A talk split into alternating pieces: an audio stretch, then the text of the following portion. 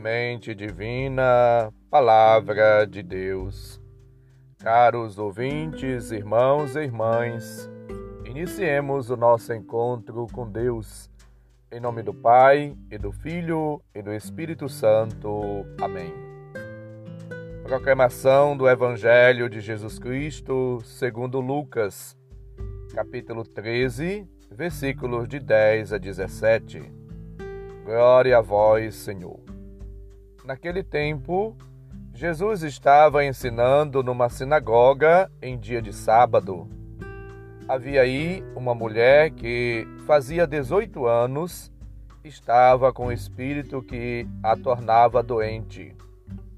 Era encurvada e incapaz de se endireitar. Vendo-a, Jesus chamou-a e lhe disse: Mulher, estás livre da tua doença. Jesus pôs as mãos sobre ela e imediatamente a mulher se endireitou e começou a louvar a Deus.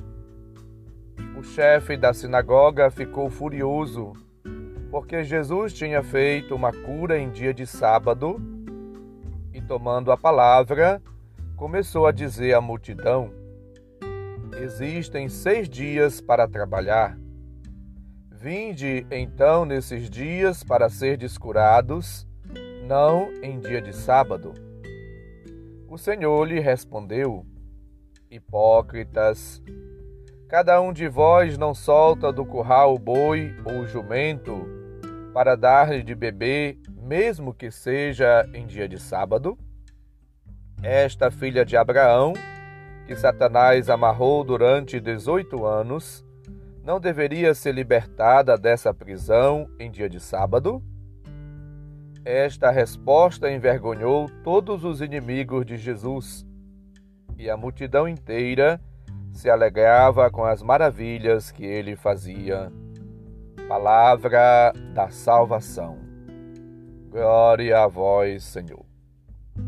Jesus está continuando sua caminhada para Jerusalém onde irá manifestar e onde irá realizar a sua missão salvífica. Lucas coloca ao longo desta caminhada ensinamentos que Jesus dá aos seus discípulos e a toda a multidão. Caminhando com o Mestre, eles são chamados a escutar a palavra de Deus. A cura da mulher curvada é narrada apenas por Lucas. Jesus realiza em dia de sábado, provocando indignação, revolta por parte dos chefes da sinagoga. Mas aproveita Jesus da ocasião para reafirmar a centralidade da mensagem evangélica. O amor de Deus, revelado por ele, liberta o homem da lei, que, tendo sido dada para lhe garantir a liberdade, acaba escravizando as pessoas. O amor de Deus é absolutamente gratuito. Jesus cura a mulher sem que ela diga nada. Versículo 12. Com o seu gesto, com a sua atitude, Jesus afirma que o sábado está a serviço de toda a pessoa, está a serviço da vida. Para quem ama Deus, deve deixar conduzir-se pelo Espírito e fazer o bem sempre, rejeitar o mal sempre. O desprezo do chefe da sinagoga é efetivamente uma atitude má. Versículo 14. São os maus pensamentos dos adversários de Jesus para quem o anúncio do reino de Deus se torna vergonhoso. Versículo 17. Portanto, a palavra de Jesus realiza o que é anunciado. É uma palavra eficaz, transformadora, é uma palavra de vida, é uma palavra de salvação, é uma palavra redentora. Aquela mulher estava cabeça baixa, sinal da pessoa vencida, humilhada, per perdedora. Ela estava arqueada pela prepotência, pela impotência, aviltada em sua dignidade de pessoa. Há pessoas que de tanto sofrimento, de tanta dor, é, não conseguem assim olhar para frente, só olha para o chão. Adoecem fisicamente, contraem doenças na coluna vertebral de tanto ficar assim curvada, abaixada. Jesus prega numa sinagoga em dia de sábado, cura uma mulher encurvada. O chefe da sinagoga fica revoltado e envergonhado com a atitude e com as palavras de Jesus. Jesus estava trabalhando e fazendo bem em dia de sábado, porque conforme ele afirmara, ele o Pai trabalham sempre. Jesus, portanto, ensina pelos gestos, pelas palavras e insiste em curar no sábado. Por quê? A obra da criação teve seu ponto alto na criação do ser humano foi coroada com o descanso de Deus no sétimo dia, no sábado. Mas o homem, obra-prima de Deus, foi desfigurado pelo pecado. Então era preciso libertar o homem para que a glória de Deus fosse realmente planificada, completa. E a glória de Deus é o homem vivo. Já escrevia Santo Irineu, um dos primeiros teólogos da igreja. O ser humano de pé é glória para Deus. Gente de cabeça erguida, não de cabeça baixa, humilhada, desfigurada. Esse sim manifesta a glória de Deus, de quem é imagem. Portanto, o sétimo dia, o sábado da Bíblia, é o dia da glória de Deus, da obra de Deus perfeita, restaurada.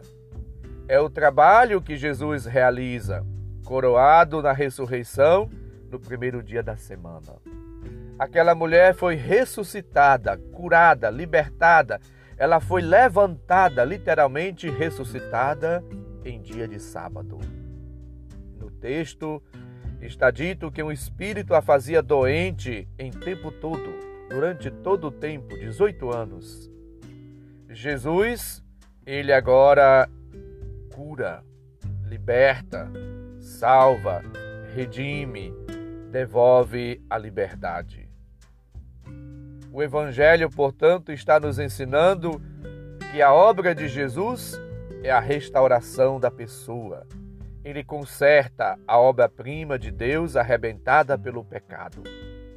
Nos liberta de tudo o que tira a nossa dignidade de filhos e filhas de Deus. No sábado, na sinagoga, Jesus cura aquela mulher encurvada. As lideranças da comunidade da época consideram que não se pode fazer esse trabalho em dia de sábado. Jesus cura. Jesus aproxima. Jesus toma a iniciativa e revela a máxima gratuidade de Deus, o amor. É a glória de Deus ver seus filhos libertados e felizes restaurados. Portanto, procuremos viver uma vida nova. Ressuscitemos com Cristo cada dia e procuremos também colaborar para o resgate da vida e da dignidade de tantas pessoas que também se encontram oprimidas, encurvadas pela violência doméstica, pela falta de emprego, de oportunidade, pelo trabalho escravo, a prostituição infantil, preconceito, a falta de amor, etc. Que nós possamos de fato, assim como Jesus, viver uma vida nova, nos identificando com Jesus e nos colocando a serviço do próximo, do resgate da vida e da dignidade. Peçamos a graça, a bênção e o dom de uma vida nova o Senhor esteja convosco, Ele está no meio de nós.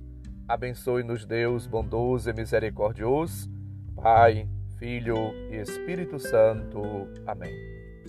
Santo Antônio de Santana Galvão, rogai por nós.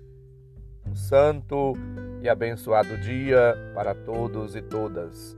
Uma boa semana, um abraço.